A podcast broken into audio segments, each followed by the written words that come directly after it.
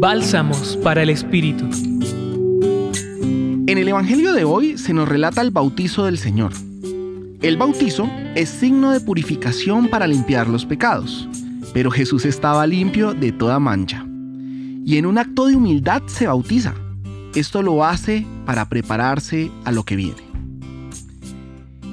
El año está empezando. Es común que todos estemos haciendo planes para iniciar esta nueva época para dar lo mejor de nosotros en cada cosa que hacemos.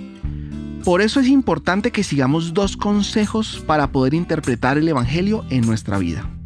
El primero es humildad en los caminos que vamos a emprender, así como lo hizo Jesús cuando se bautizó con Juan el Bautista. Nosotros también emprendamos nuestros caminos con humildad, serenidad y mucha entrega a Dios. El segundo es, preparémonos para actuar de manera correcta. No tomes ningún camino que le haga daño a alguien.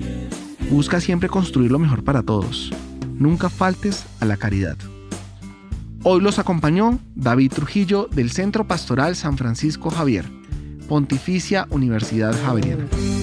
Escucha los bálsamos cada día entrando a la página web del Centro Pastoral y a javerianaestereo.com.